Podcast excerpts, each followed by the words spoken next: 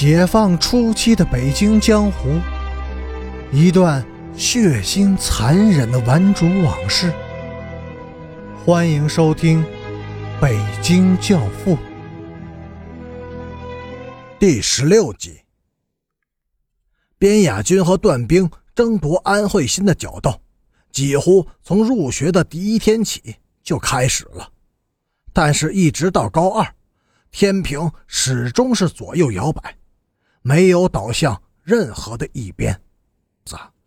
有一次，同学们结伴去香山公园春游，在公园门外见到一位残疾姑娘在作画祈祷。姑娘没有双手，用两腕夹住画笔作画讨钱。同学们都凑过去围观。小姑娘长得妩媚聪慧，还略带着些忧郁和腼腆。安慧心。怜惜地抚摸着小姑娘的手臂，同情地说：“你这一生可真够难的，总不能一辈子要饭呢。”小姑娘伤心地摇了摇头，掉下了眼泪。安慧心叹了口气，拿出了五元钱，放进了小姑娘的钱盒里。当安慧心站起身要离开时，发现有人偷偷地碰她的手。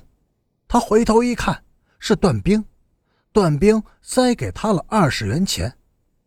安慧心感激地冲段兵笑了笑，又把二十元钱放进了小姑娘的钱盒。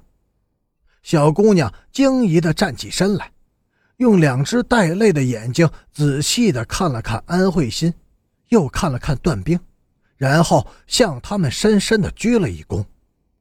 傍晚走出公园时。残废姑娘还在那里，她指着一卷画稿对大家说：“画的不好，这是我的一点心意。”说完，她又深深的鞠了一躬。同学们好奇的展开画稿，一共是三幅，两幅小一些的，分别画的是安慧心和段冰的肖像，寥寥几笔就勾勒出了人物的形象，极为的传神。特别是画中的安慧心，头戴花冠，身披纱裙，就像神话中的公主一样。另外一幅画很大，约有四尺多长，浓墨重彩的画着两个人物，一个是姑娘自己，长跪在地，仰头面向苍天祈祷，她秀美的脸上透出秉承和感激，还稍带着些自怨自艾的神情。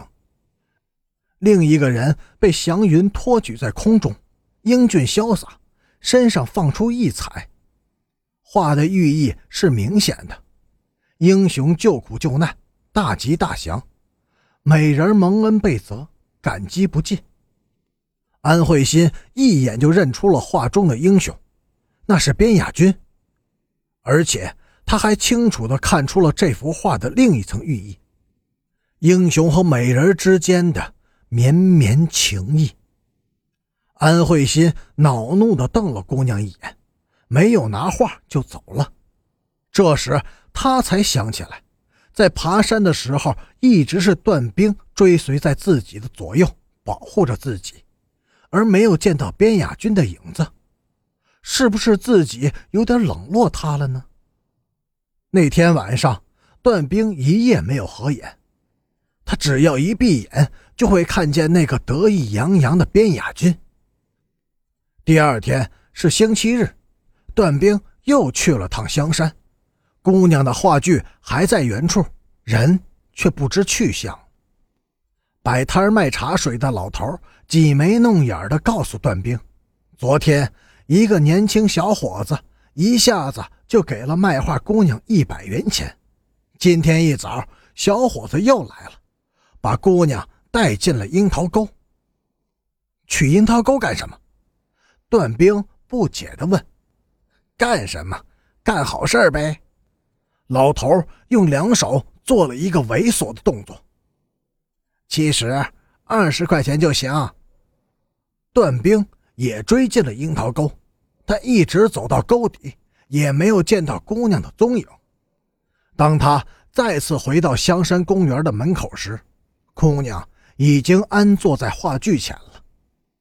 但是段兵看得出她面色潮红，衣着也有些凌乱。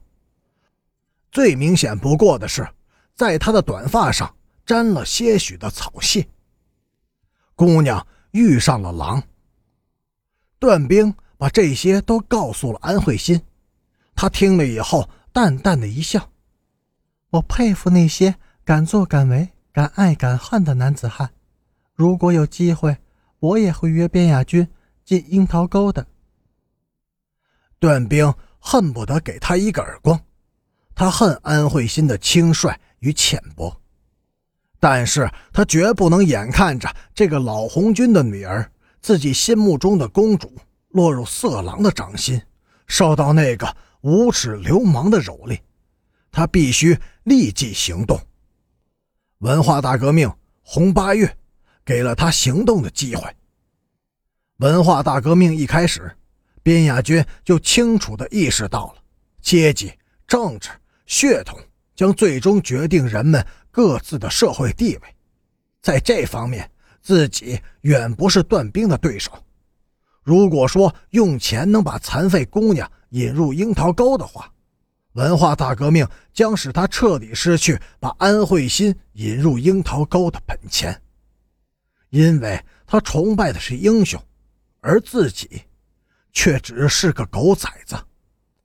边雅军决定。必须在这一切都发生作用之前下手。那天，赵大锁刚要去上学，奶奶突然就犯了疯病，她大敞着怀，露出那两只干瘪的、仍然白皙的奶子，咒出一串肮脏的、令人毛骨悚然的话：“王母娘娘，玉皇大帝，多塔天王，九天神女。”天上地下所有的王八蛋们，你们他妈的把我操够了，还要摘我的心，我不给你们！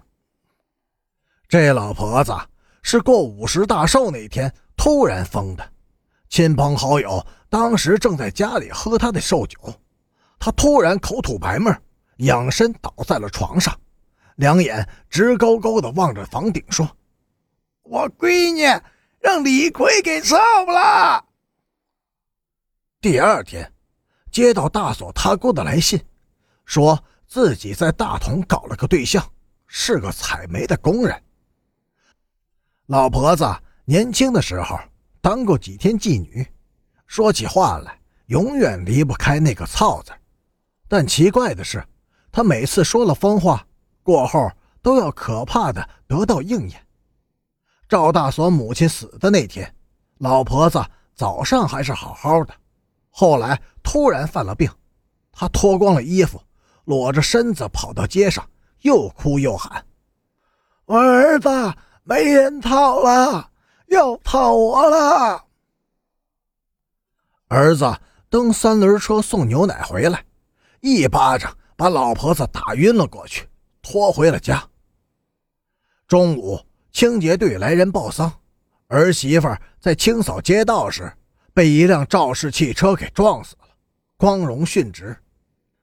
赵大锁的父亲见到了媳妇的尸体，身上哪都好好的，就是下面被汽车的保险杠给刮住了，内脏全都戳烂了。而今天，这个疯婆子，这又是在咒谁呢？感谢您的收听，下集更精彩。